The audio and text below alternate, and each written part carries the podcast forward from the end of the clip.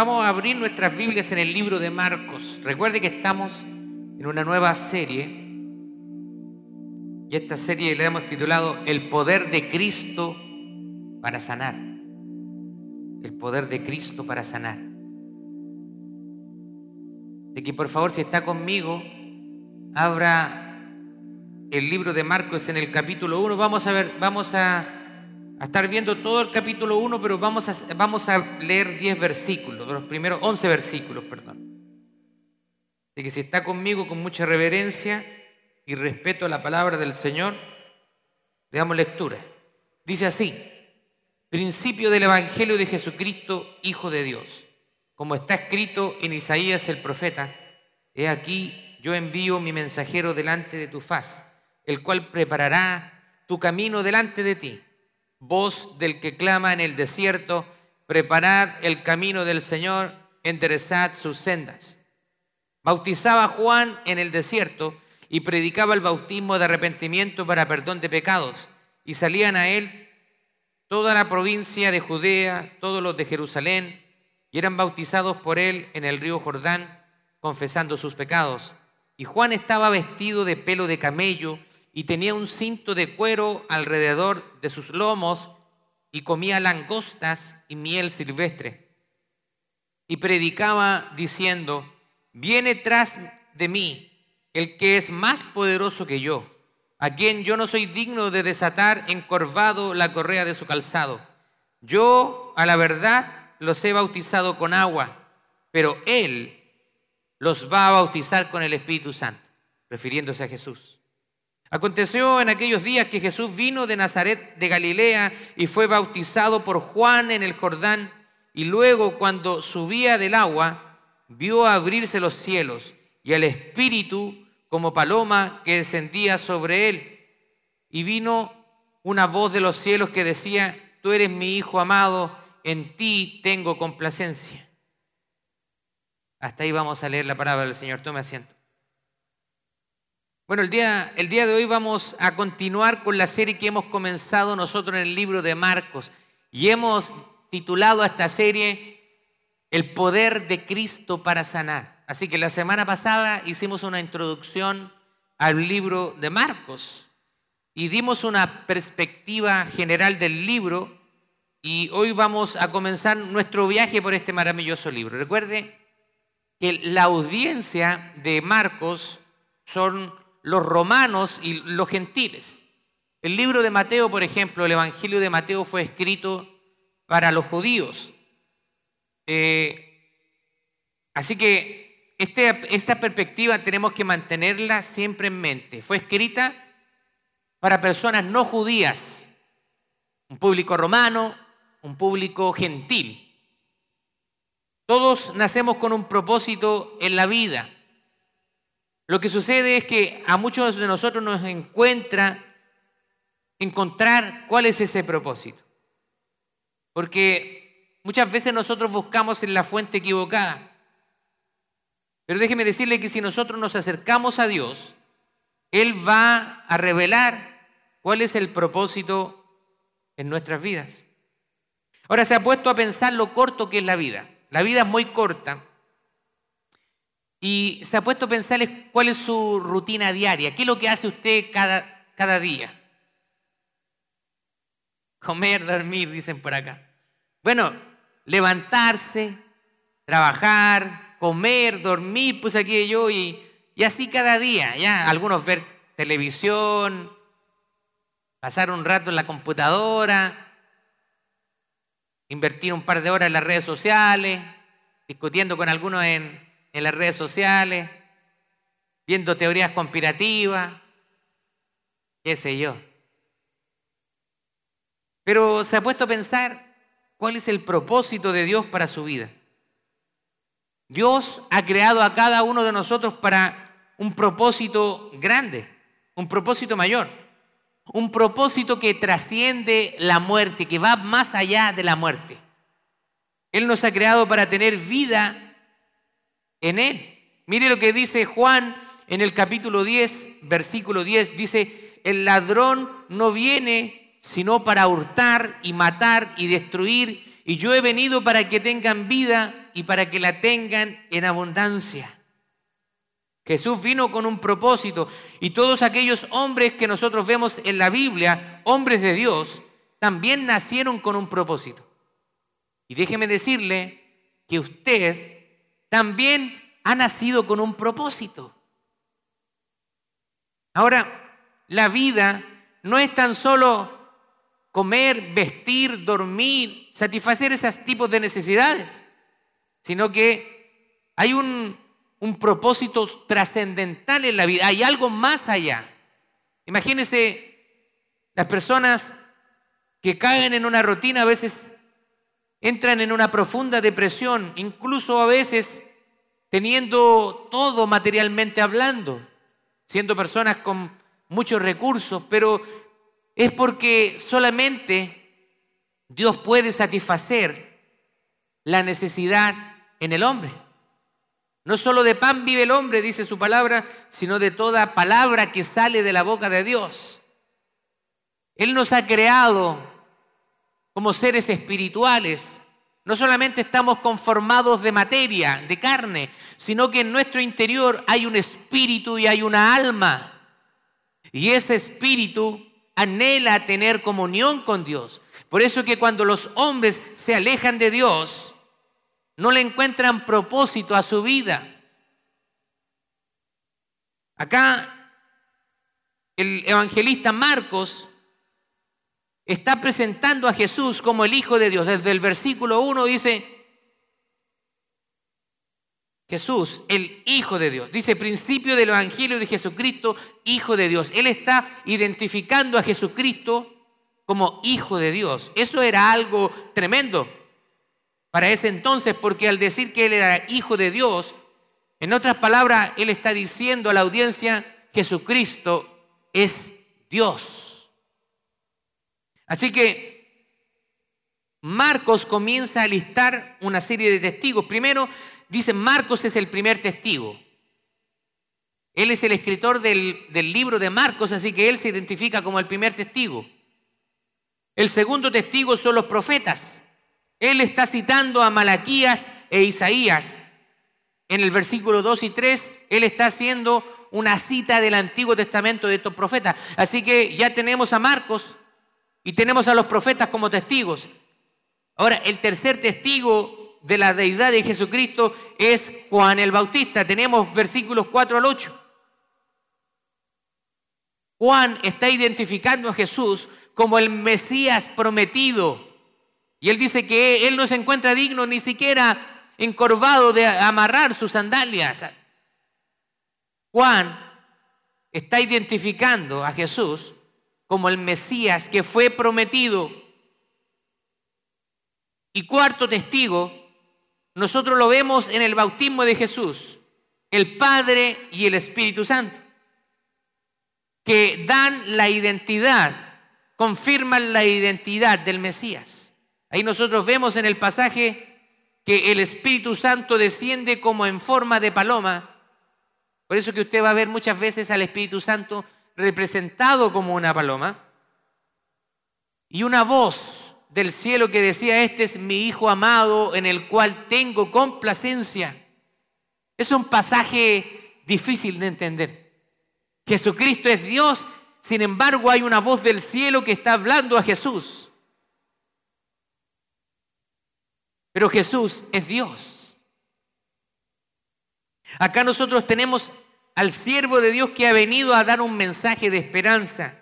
Y la gente debe reconocer su identidad. ¿Quién es Él? Cuando alguien viene a entregar un mensaje importante a nosotros, nos interesa cuál es la autoridad que tiene esa persona. ¿Cierto? Si, si usted ve a una persona vestida de civil y le dice yo soy policía, mm, usted Probablemente no le crea porque si no lo ve uniformado no le va a creer. Pero si esa persona saca su placa y muestra esa placa que dice FBI, FBI, ah, ya se está, está identificando que tiene autoridad. Porque no cualquiera va a portar una placa, ¿cierto?, de una policía federal. Así que la gente debe reconocer su autoridad. Y nosotros vemos la autoridad que tiene Cristo. Primero, Cristo tiene poder de vencer la tentación.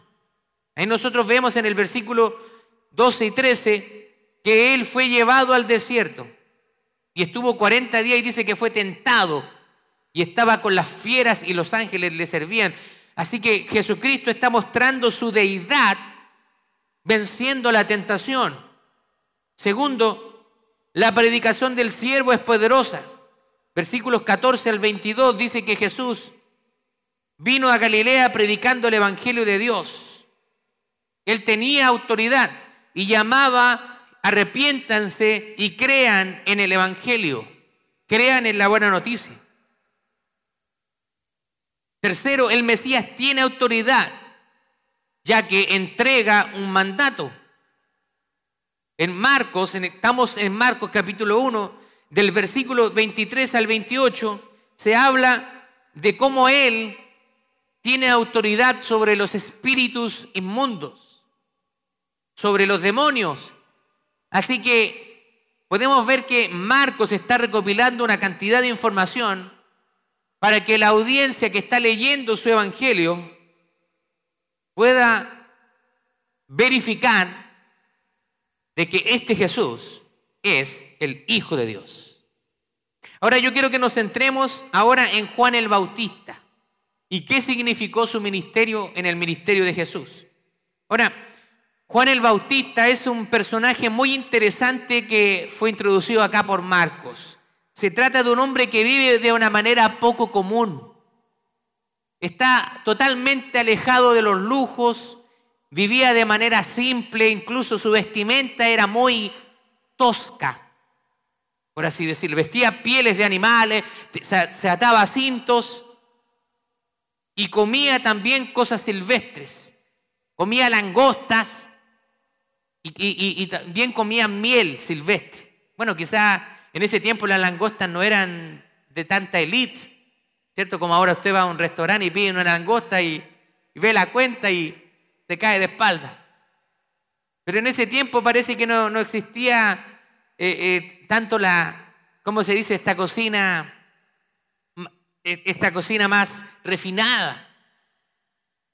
Así que él era un hombre que vivía en la simpleza.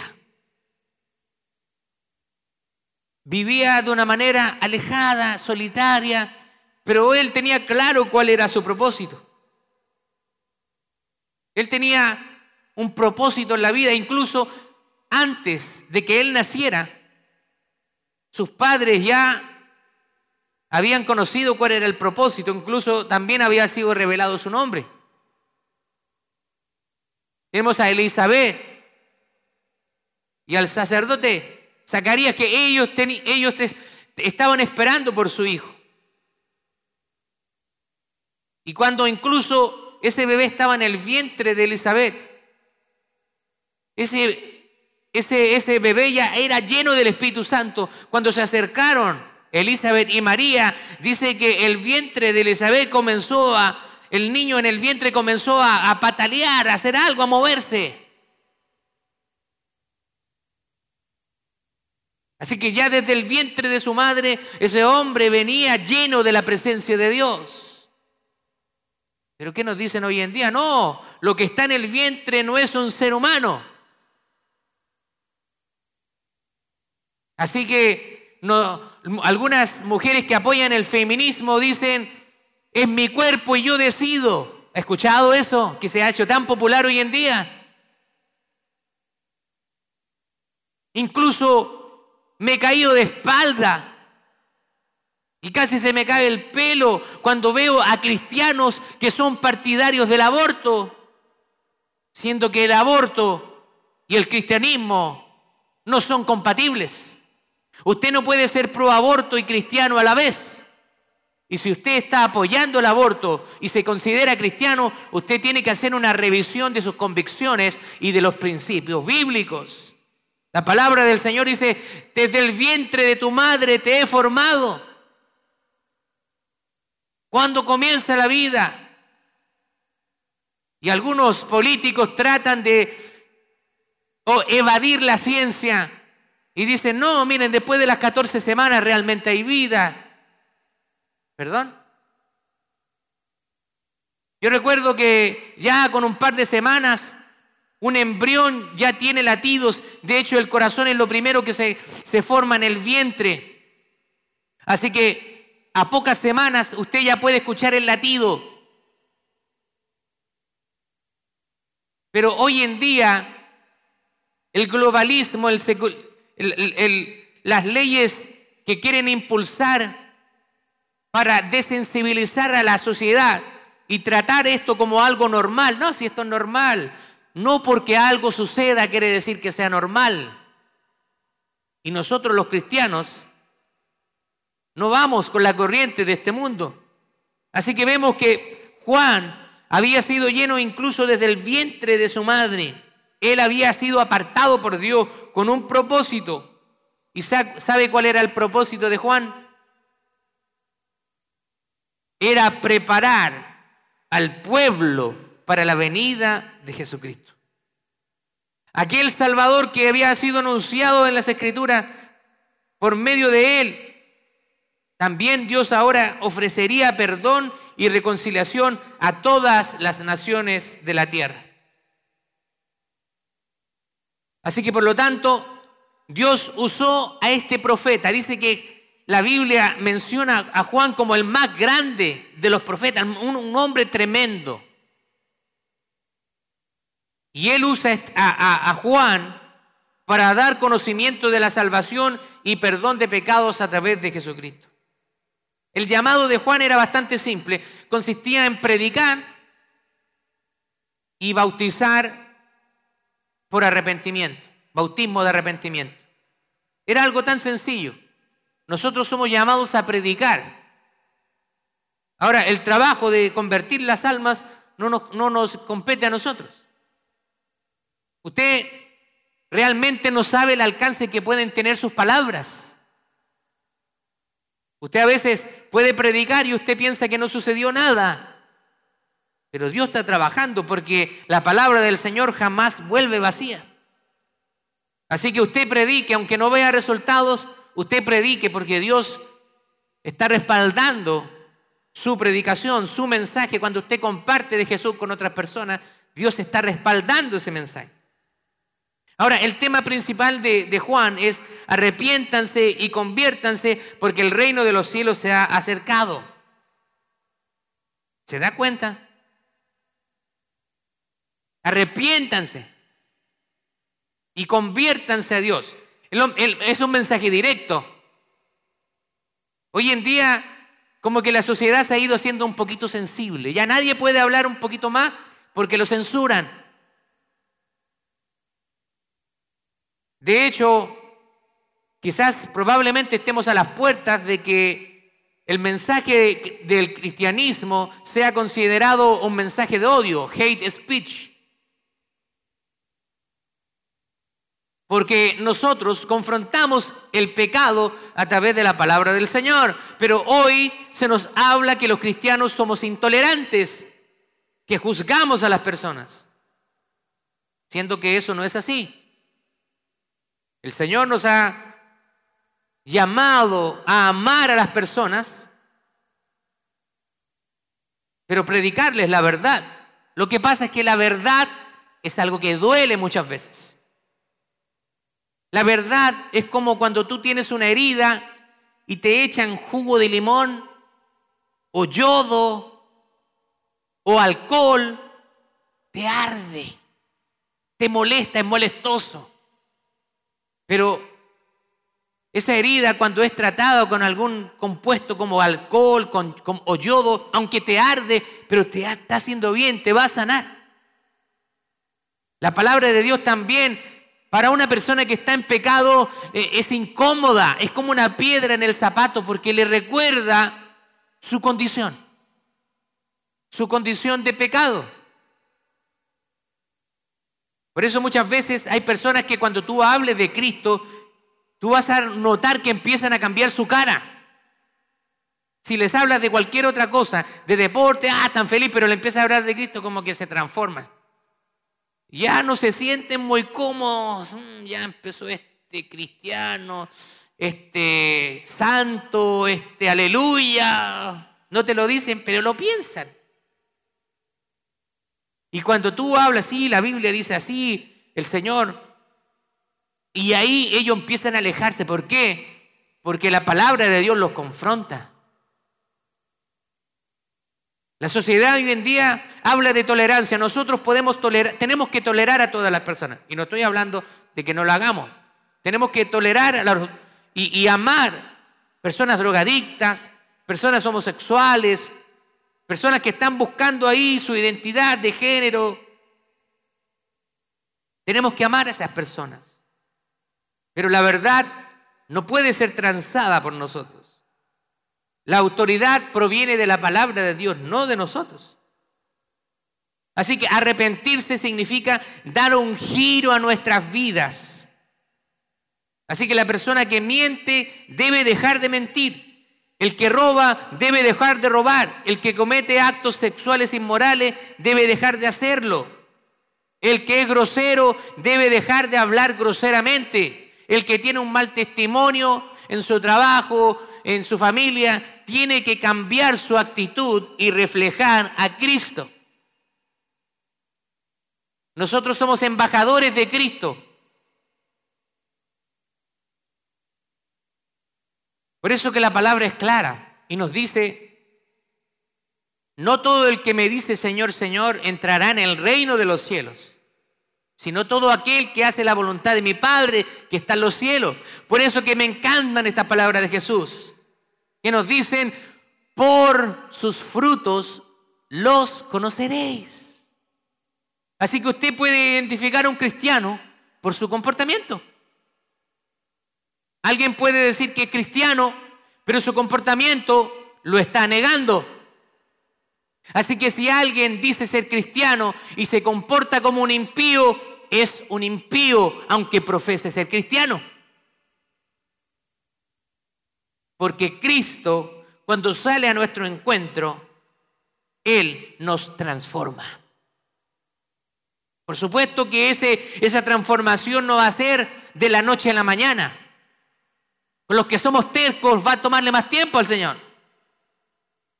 Los que son más blanditos, se dejan moldear, va a tomar poco tiempo, pero si usted es rebelde, es terco, el Señor va a tener que tratar con usted. Usted va a tener que darse buenos golpes. Como dice la palabra del Señor, dura cosa es dar cosas contra el aguijón. El apóstol Pablo lo decía. Y eso está tratando de decir a usted, haga lo que haga, si usted está en las manos de Dios, usted no tiene dónde escaparse. Si Dios le está merondeando, Dios lo ha llamado y usted le ha recibido, Dios ahora, usted le pertenece a Él y Él va a cumplir el propósito en su vida, quiera usted o no. La otra parte del llamado consistía en el bautismo para perdón de pecados. Aquel que escuchaba el Evangelio, aquel que escuchaba el, llamado al arrepentimiento de parte de Juan, se arrepentía de sus pecados y era bautizado. Ahora Juan bautizaba en el río Jordán y lo sumergía en el agua y esto era símbolo de lavamiento y purificación los judíos llevaban por tradición la purificación y lavamiento. Entonces, lo que está haciendo Juan es simbólicamente para que las personas fueran sumergidas y simbolizaba purificación y limpieza.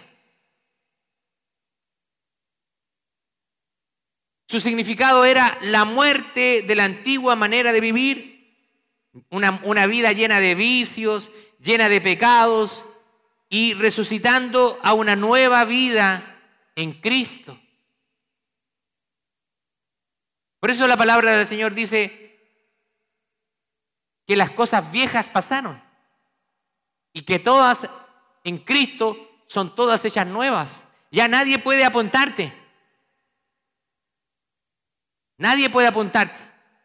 Porque Dios pagó el precio de tu pecado. Por eso es que cuando la gente conoce muchas veces tu pasado y tú les vas a predicar y te van a decir, mm, ¿y qué venía a decirme esto tú? Si tú eras así, así.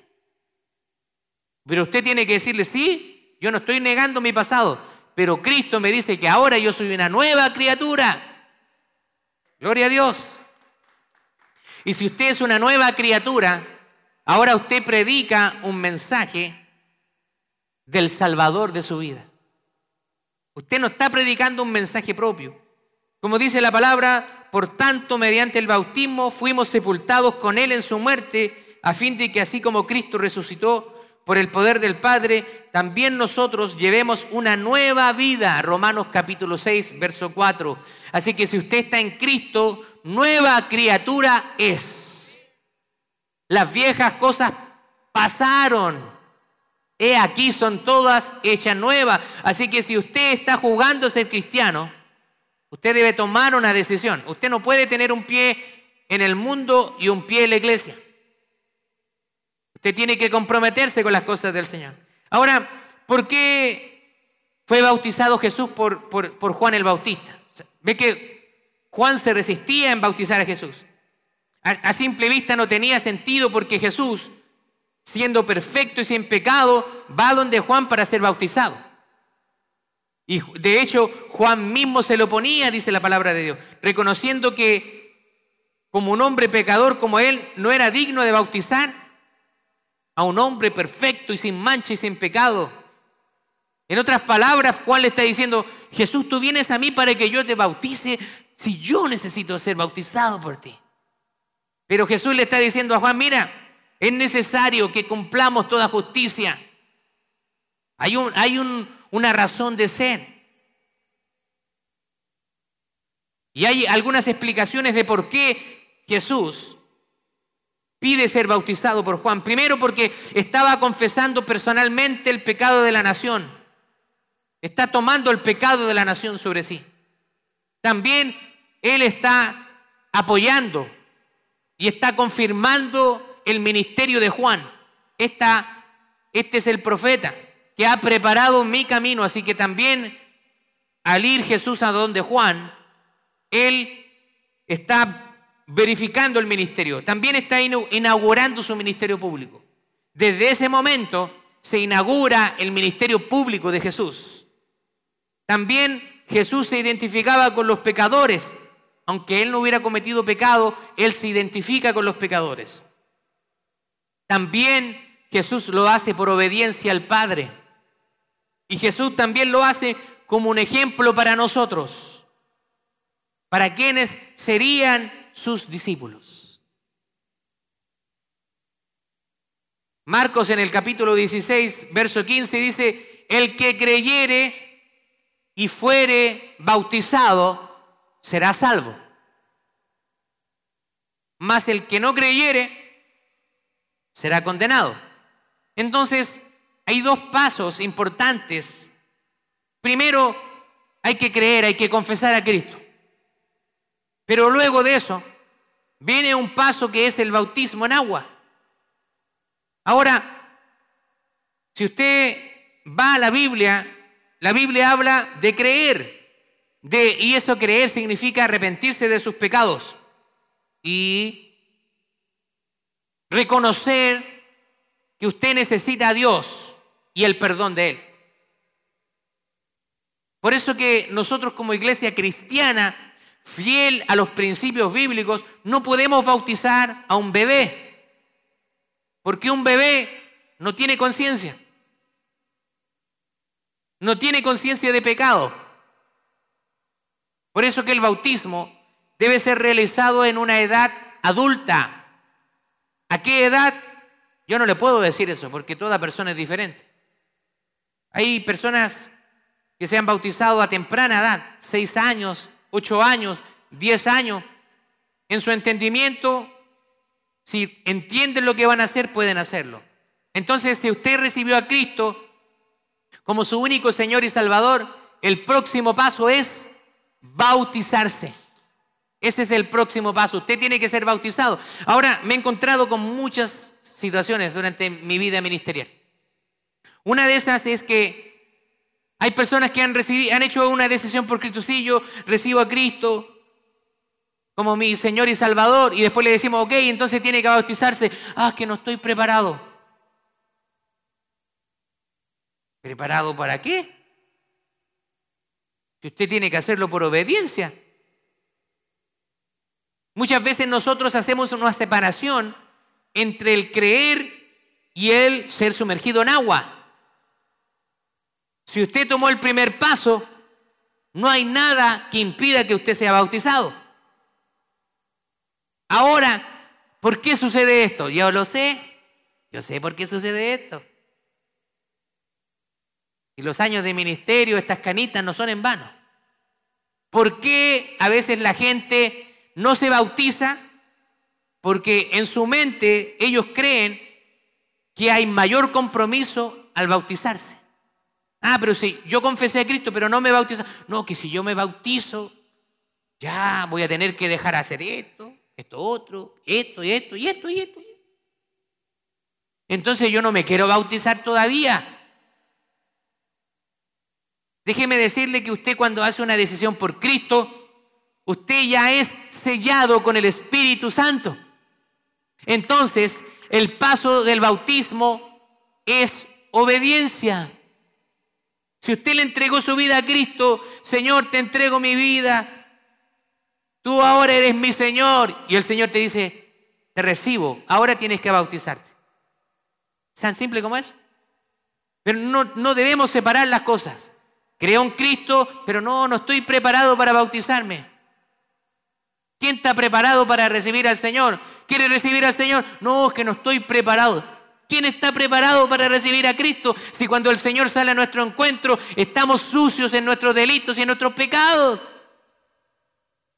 Hay que dar el paso de fe. Mira, Señor, soy mentiroso, ladrón, esto, esto, otro, Señor, pero ¿sabes qué? Yo necesito que tú me perdones y me limpies. Te recibo.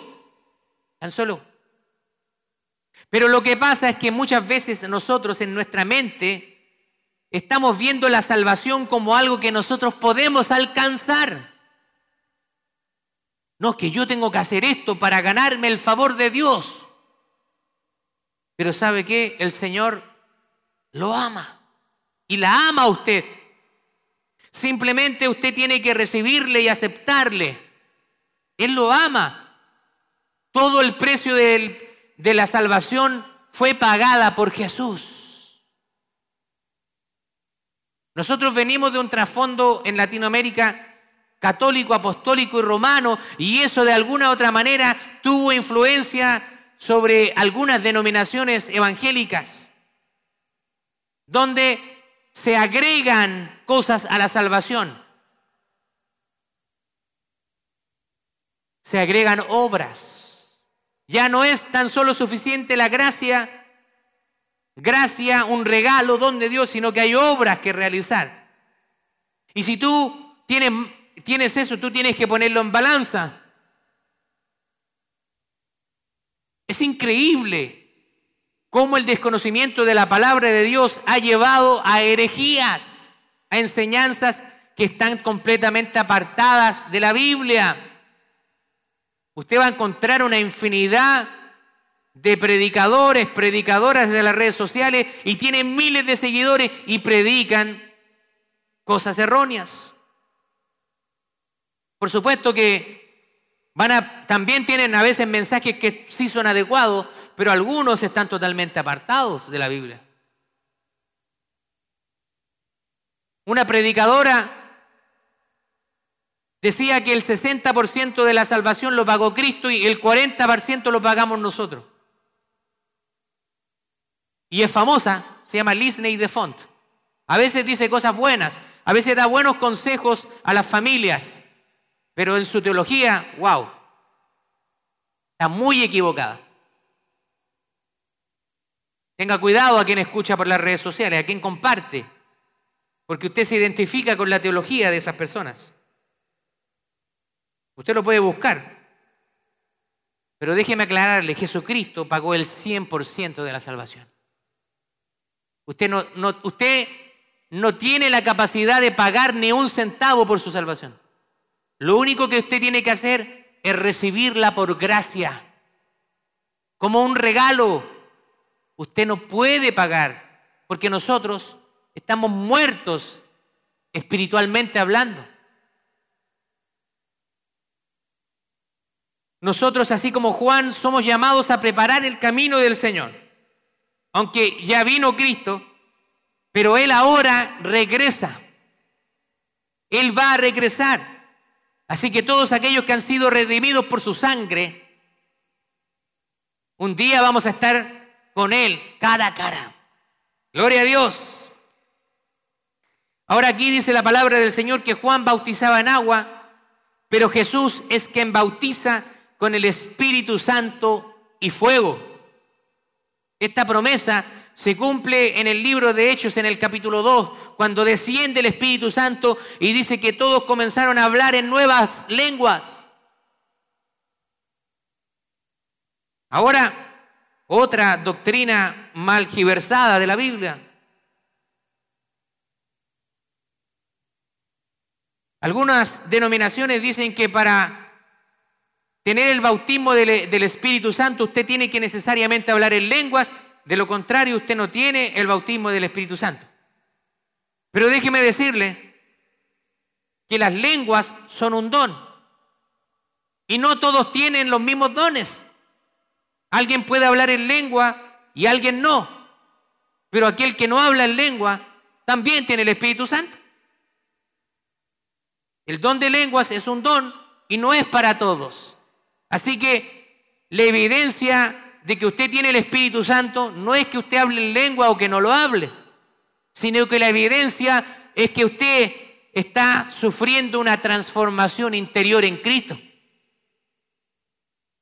Gloria a Dios. Por eso que muchas veces cuando hay una mala teología, muchas personas se ven frustradas en la iglesia. Y a veces vemos que si hay una persona que tiene ciertos dones y otros que no lo tienen, entonces el que, el que tiene dones un poco más llamativos, parece ser que está más lleno del Espíritu Santo y el que no tiene esos dones parece que no, no es así. El mismo apóstol Pablo dice, yo hablo más lengua que todos ustedes, pero prefiero hablar cinco palabras con entendimiento que mil en lengua.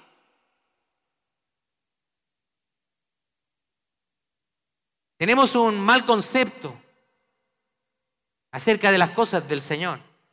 Los dones que el Señor entregó son para usarlos, pero también usarlos correctamente. Así que el Señor dice que Él nos daría el bautismo del Espíritu Santo. Él nos daría el Espíritu Santo. El, Espíritu Santo también es simbolizado con el fuego. Así que en, Pentecostés, cuando estaban todos reunidos, dice que se les aparecieron lenguas como de fuego, repartidas sobre ellos. Ahora, hay una diferencia entre el bautismo del Espíritu Santo y la llenura del Espíritu Santo. Cuando usted cree, dice el libro de Efesios, el apóstol Pablo, cuando creísteis, fuisteis sellados con el Espíritu Santo. Así que cuando usted cree, el Espíritu Santo viene y lo sella. Lo que sucede es que después viene la manifestación del Espíritu Santo. Viene la llenura del Espíritu Santo. ¿Cuántas veces usted es sellado con el Espíritu Santo? Solamente una vez es sellado. Pero ser lleno del Espíritu Santo puede ser continuamente, en muchas ocasiones, usted puede experimentar la llenura del Espíritu Santo. Vamos a algunas conclusiones ya para estar terminando. Juan el Bautista nació con un propósito e incluso fue lleno del Espíritu Santo en el vientre de su madre.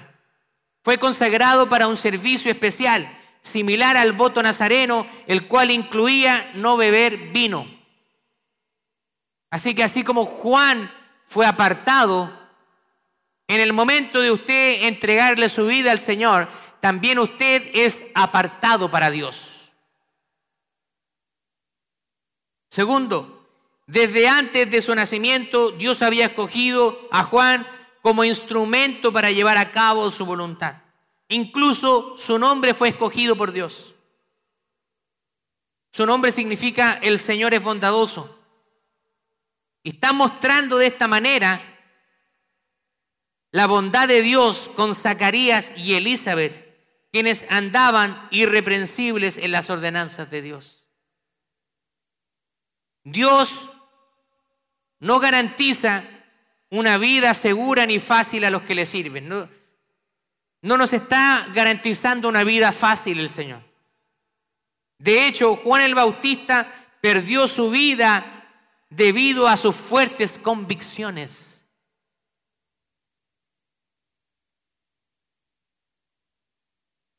que Juan el Bautista fue decapitado por Herodes. ¿Y sabe por qué lo decapitó Herodes?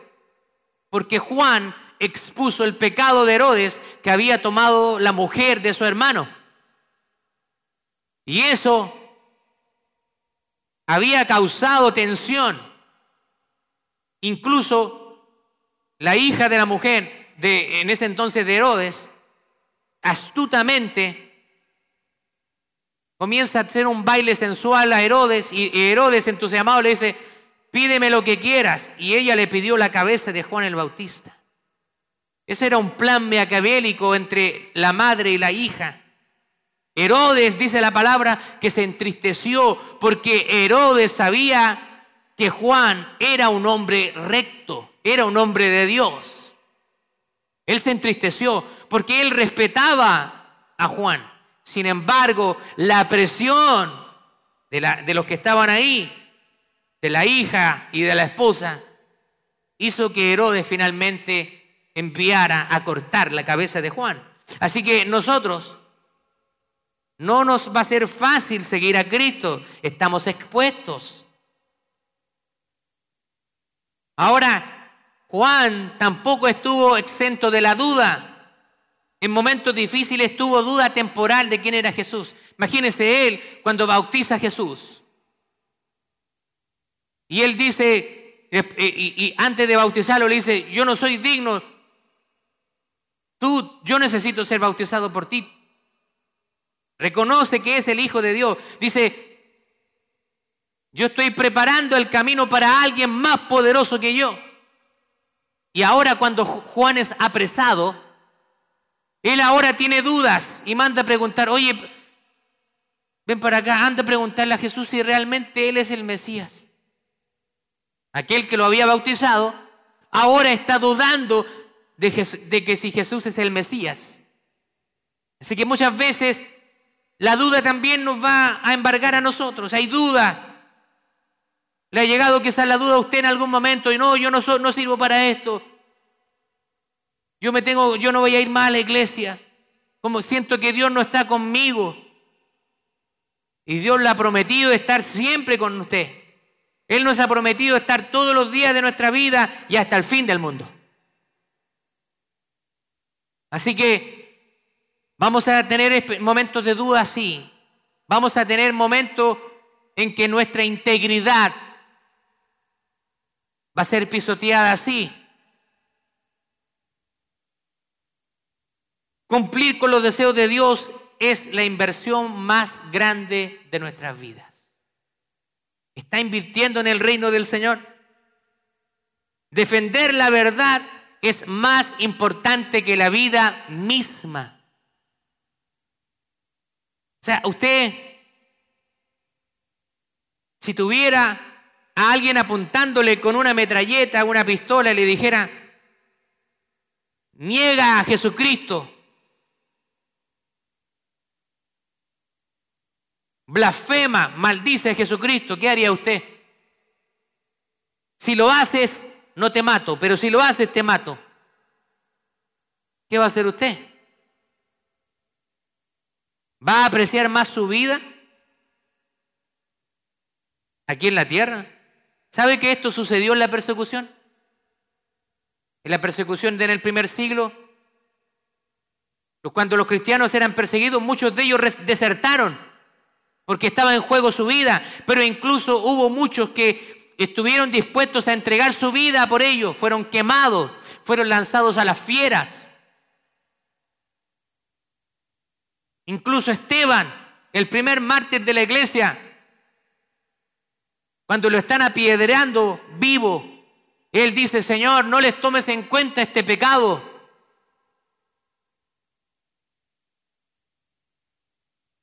Decir la verdad te va a traer problemas. Si tú disfrazas la verdad o muchas veces la omites, vas a llevar una vida normal. Pero cuando tú hablas la verdad, la gente no quiere escuchar la verdad, se resiste a escuchar la verdad. Pero ¿sabes qué? La verdad es más importante que la vida. Necesitas ser perdonado, necesitas que Dios, que Jesucristo te limpie de tus pecados. ¿Es tan santo usted para decir que no? ¿Necesita usted ser limpio de, sus pecados? Yo necesito. Yo necesito que el Señor me limpie cada día. Somos pecadores por naturaleza. Y necesitamos que Dios vaya tratando con nosotros cada día. Todo necesitamos. Pero lo importante es reconocer y también buscar.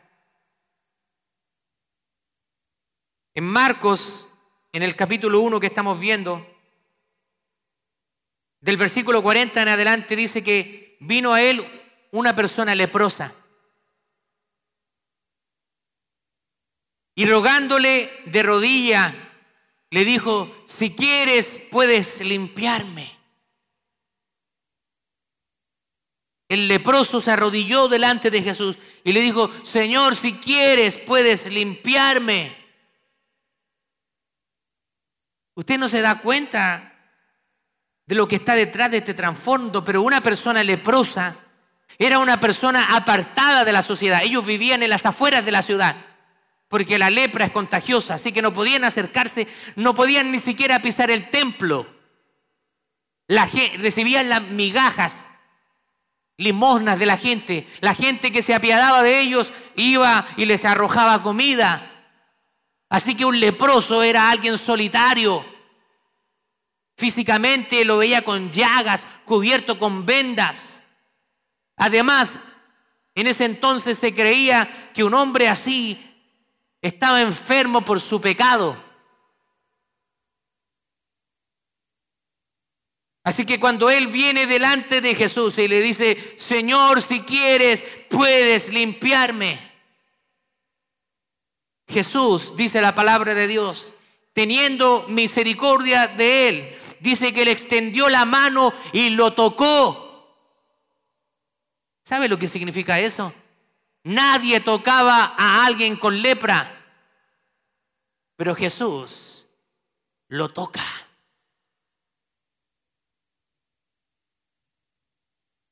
Extendió la mano y le tocó. Piense en esa imagen. Piense en aquel leproso que nunca había sido tocado quizás por meses, por años, por alguien. Todos le evitaban. Y yo me lo imagino mirando hacia abajo estirando su mano, Señor, ten misericordia, temeroso, y Jesús le toca. Yo me imagino al leproso levantando su vista a Jesús, y Jesús le dice, si quiero, sé limpio. ¿Se da cuenta de esas palabras tan tremendas de Jesús? Jesús le dice, si quiero, sé limpio. La pregunta que yo la hago es, ¿quiere ser limpio en esta hora? ¿Quiere ser limpio de su pecado? Mire lo que dice el versículo 42. Y así que en, el mismo instante en que Jesús habló, la lepra se fue de él y quedó limpio. Dice la palabra del Señor que si nuestros pecados fueran como la grana, como la nieve serían emblanquecidos. No importa lo que tú hayas hecho. El Señor te dice ahora, si quiero, sé limpio. La pregunta es, ¿le está pidiendo a usted al Señor? Señor, si quieres, puedes limpiarme. Necesitamos ser limpios de nuestro pecado. Reconozcamos nuestras faltas delante de Él. Así como ese leproso se acercó a Jesús siendo indigno, Jesús tuvo misericordia de él. Así el día de hoy, Él tiene misericordia de nosotros. Póngase de pie.